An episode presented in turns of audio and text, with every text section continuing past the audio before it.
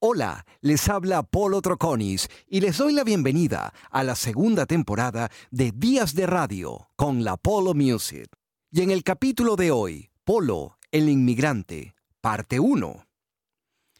Y estamos empezando esta segunda temporada del podcast de la Polo Music y creo que si existe un buen momento para hablar de mi experiencia como inmigrante, es ahora. El COVID-19 nos ha hecho replantearnos a muchos qué va a ser de nuestra vida y de nuestros planes. Y es algo muy parecido a lo que sentimos cuando dejamos nuestro país, cuando dejamos nuestra patria, cuando dejamos a los nuestros. Yo me fui de Venezuela un 4 de abril de 2015, dejando todo atrás, dejando mi aprendizaje, dejando mi historia. ¿Y por qué digo dejando todo atrás?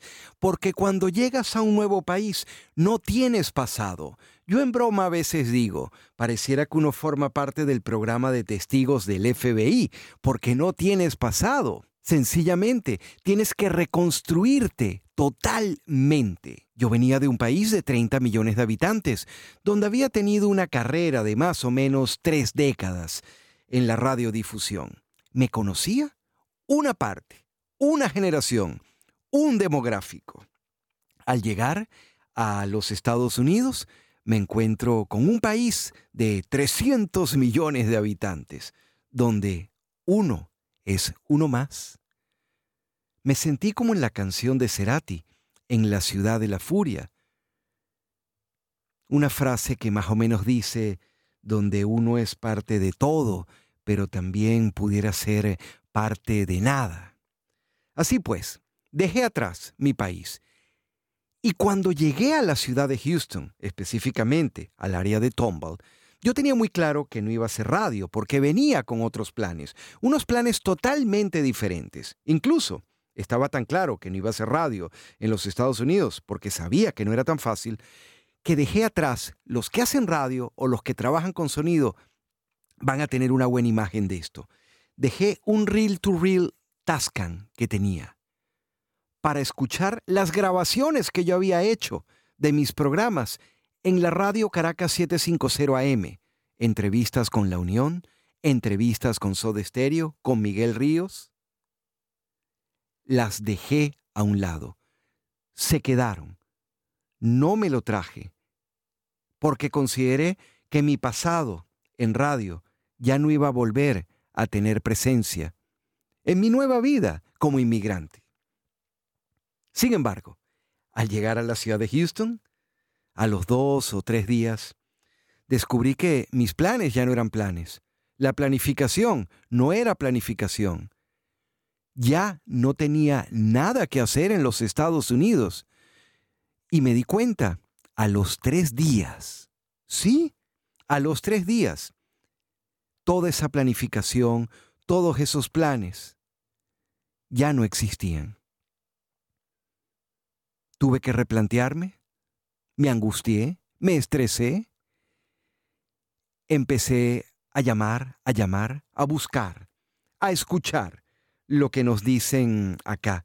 Es que tienes que hacer un networking y uno empieza, esa palabra te empieza a rebotar en el cerebro. ¿Cómo que networking? No, el networking tienes que hacer una red de amigos, de compañeros, una red de trabajo y empecé a ir a cuanta reunión me recomendaban, a cuánto sitio podía hacer relaciones públicas.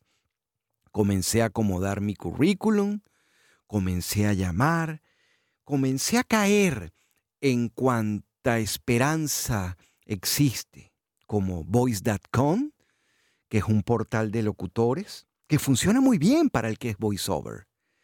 Pero nada, no funcionó para mí hice un mes de prueba, me llegaba uno que otro mensaje que me decía, hay una buena opción para ti, pero te tienes que pasar para la premium para tener opción a esas locuciones. No lo hice. Recuerden que al llegar, uno llega con unos ahorros, con lo que uno vendió en el caso de que uno haya tenido algo que vender, y empiezas a contar todo el dinero. Empiezas a contar el dinero de la clase de fútbol de tu hijo, y te tienes que acercar al entrenador con tu chamo al lado y decirle, no tengo plata. Si lo quieres en el equipo, porfa, ayúdalo, porque no puedo. Tienes que convivir en una economía de guerra cuando recién estás llegando. Y empiezas a comprender que no es fácil, que esas ideas que uno tenía, no, cuando yo llegue a otro país, mi voz es mi voz y voy a hacer comerciales por 500 dólares. Y te encuentras que los tienes que hacer por 30 o 40 dólares si quieres comer y si quieres sobrevivir. En fin, en el transcurso del camino por Tomball, me encuentro un gran amigo de la época de la mega Reinaldo Penso, quien a su vez me pone en contacto con Luis Alejandro Serrano, director de radiocaribe.com, la emisora que me ayudó a tener una rutina, que es la recomendación que le doy a los inmigrantes. Al principio, y yo lo sentí, uno siente que el mundo se te cae, que la cuenta lo que hace salir dinero. Y eso no va a parar. Hay un momento que sí, pero eso no lo detiene uno. Sin embargo, uno tiene la energía y tenemos la fuerza para salir adelante y replantearnos nuestra vida. Radio Caribe me permitió tener una rutina, me permitió tener un networking, de llamar a gente, de entrevistar, de salir, de tener ganas de despertarme al día siguiente. Ese fue mi primer trabajo en Radio Caribe. Luego de Radio Caribe, seguí insistiendo. Radio Caribe, un portal web. Todavía mantengo mi programa allí, la Polo Music. Comencé, fui a Telemundo, me entrevisté, pero a mí no me llamaban, yo iba a tocar la puerta.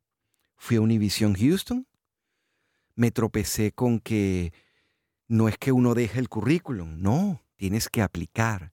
Y solamente lo dejas cuando hay una posición available, cuando hay una posición disponible. Fui a la Mega de Houston. Tampoco estaban buscando gente. Fui a una radio regional mexicana. Tampoco estaban buscando gente. Un día, desesperado, digo, bueno, pero tengo que producir. Creo que no habían pasado ni 15 días desde ese 4 de abril de 2015 y apliqué en Walmart. La única posición disponible era limpieza, mantenimiento. Mi labor era, junto a tres compañeros más, un mexicano, un boricua y un salvadoreño, limpiar la tienda, recoger la estantería, limpiar los baños, recoger todas y todos los pipotes de basura y cambiar las bolsas que estaban afuera, recoger los carritos y ordenarlos. Eso lo hacíamos entre 11 de la noche y 7 de la mañana. Al principio le puse todo el amor y todo el cariño y todas las ganas, porque eso significaba detener un poco esa hemorragia de la cuenta bancaria, que salía y salía dinero. Pero como ya no tengo 15, ese horario de 11 de la mañana a 7 ya empezaba a pegar apliqué a un restaurante de comida rápida, Taco Bell. Y luego un día me comuniqué con Elisa Rego y Willy Croes, que tenían un tiempo en el sur de la Florida, para pedirles consejos y probabilidades de testear un poco otro mercado, ya que me había dado cuenta que Houston era muy rudo y era muy fuerte para mi trabajo o el que yo podía hacer. Tomé la decisión de viajar. Ellos me dieron cobijo en su casa, hospedaje. Me entrevisté con amigos de radio aquí. Fui a agencias de publicidad. Agarré esa agenda, agarré el Facebook de todos esos amigos que estaban en Miami. Todos me recibieron con una sonrisa, pero con un mensaje. Polo, aquí esto está lleno. Es difícil. Me reuní con George Harris, que recién estaba comenzando a hacer su show en el Flamingo. Y George me dijo, Polo, inténtalo. Aquí tienes probabilidades. El sur de la Florida, por probabilidades, puede ser que te salga algo. Esa conversación con George, quien además me paseó por el Flamingo, me paseó por el Teatro La Escala, me contó su experiencia, que en sus inicios fueron durísimos, me motivó a tomar una decisión, a bajar. Ya había hablado con un profesor de una escuela de música, con otras personas, y en teoría tenía oportunidades, no tenía ofertas concretas, tenía posibilidad de trabajar en el sur de la Florida. Así pues,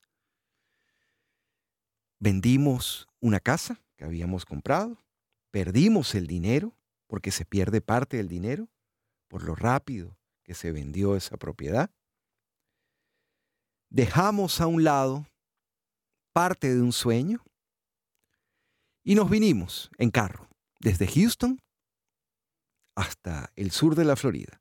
Un viaje de 18 horas aproximadamente, dándole rápido, que lo picamos en dos días. Al llegar al sur de la Florida, obviamente habían más sueños, había más ganas de soñar. Una tarde me pongo a escuchar la radio, como persona de radio, que a donde llegamos estamos haciendo zapping y scan, y encuentro la voz familiar de un amigo de Alberto Sardiñas, quien había sido pasante de nosotros en la Mega.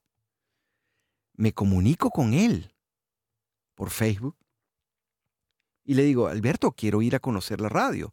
Ojo, no a buscar trabajo, a conocer la radio, porque eso es algo también que quiero compartir. Cuando uno llega acá, de tanto tocar puertas, la autoestima se te va para el piso. Piensas que nadie te va a contratar y que todo está muy lejos. Es un error. Pero así te sientes. Voy a visitar a Alberto como grupi de radio para ver qué consolas utilizan, qué micrófonos, qué cornetas, qué software. Y mientras estoy haciendo la visita en su programa, aparece Dani Cruz, el gerente de contenidos, me lo presentan. Él se acerca, da la mano y sonríe, qué bien que estás por acá. Se acerca el vicepresidente del Univisión Radio, Pedro Javier, también me estrecha la mano y pone su sonrisa, qué bien que estás por aquí. No se habla de trabajo porque yo no fui a buscar trabajo ese día de septiembre de 2015. Sin embargo, cuando me voy de la radio luego de esa larga visita, pasé la tarde allí, una tarde feliz en la radio. Cuando me despido de Pedro Javier le digo, tú eres de Puerto Rico, ahora sí, yo conocí un gran amigo, trabajé con un gran amigo, Billy Furqué de la Mega de Puerto Rico. Lo conocí a través de John Fabio Bermúdez. Y le digo, y Billy una vez nos mandó a la Mega un DAT, un DAT, un Digital Audio Tape, que es un cassette digital pequeñito, para los que no conocen ese formato. Y le cuento, y Billy nos mandó con la tripulación de American Airlines que viajaba de San Juan, Puerto Rico a Caracas, un tema de Michael Jackson y yo fui al aeropuerto a recibirlo y lo estrenamos. Pedro Javier se me quedó viendo así como que, ah, tú eres de los que hace radio. Y le dije, bueno, sí. He hecho radio por muchos años. Y me dice, bueno, Polo, qué bien. Tenemos amigos comunes. Me encantaría tenerte aquí, pero no hay disponibilidad, no hay posición, no hay la posibilidad de contratarte, pero esta es tu casa cuando quieras. Me despido, me voy feliz porque conocí otra radio. Y sin embargo, cuando me voy de la emisora y me monto en mi carro, veo una llamada en pantalla de Alberto. Alberto era para decirme, Polo, Pedro Javier te manda a decir que cuando quieras y cuando puedas, le gustaría que hicieras una prueba de locución. Obviamente no podía ocultar mi emoción y le digo, ok, ¿cuándo? No, no, no, no hay apuro, me dice él. Le digo, yo estaba saliendo del estacionamiento. Paré el carro en el primer puesto que encontré de parquímetro. Tenía unas monedas. De los nervios metí varias en ese parquímetro que estaba malo. Me di cuenta que estaba malo, retrocedí y cuando vi solamente me quedaban tres monedas que aproximadamente me daban, creo, recuerdo clarito, entre 28 y 35 minutos para bajarme otra vez y hacer la prueba y no me pusieran una multa y entrar rápido. Allí, a partir de esa prueba, comenzó una nueva historia de Polo el inmigrante, el que había dejado la radio atrás. Sí, yo pensaba que más nunca iba a ser radio. Yo pensaba que iba a ser otra cosa como inmigrante. Pero esa visita, esa tarde, cambió mi vida. Esa pasión por la radio, esa actitud de grupi, esas ganas de hay que salir a la calle porque el trabajo ni la gente va a venir a ti, me cambió. En el próximo capítulo les voy a decir cómo.